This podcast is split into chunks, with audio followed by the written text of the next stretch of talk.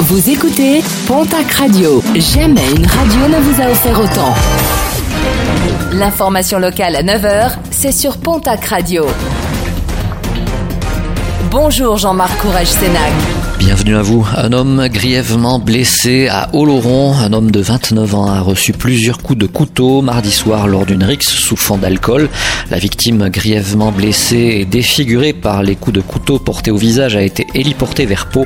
L'agresseur présumé a été arrêté sur place. Direction la case tribunal pour le pilote d'un deux roues à Argelès-Gazost le 26 avril dernier. Il avait refusé de se soumettre à un contrôle et s'était enfui en prenant de nombreux risques. L'enquête a finalement permis de l'identifier et de le retrouver. Interpellé et placé en garde à vue, il a reconnu les faits. Ce dernier roulait par ailleurs après avoir consommé des produits stupéfiants. Sa moto a été saisie. Il comparaîtra également prochainement devant le tribunal de Tarbes. Dès la semaine prochaine, la justice va reprendre progressivement son cours normal. Plusieurs procès ont en effet été retardés pour respecter les mesures de confinement et freiner la progression du coronavirus. Les justiciables convoqués vont recevoir une note explicative sur les mesures appliquées lors des futures audiences.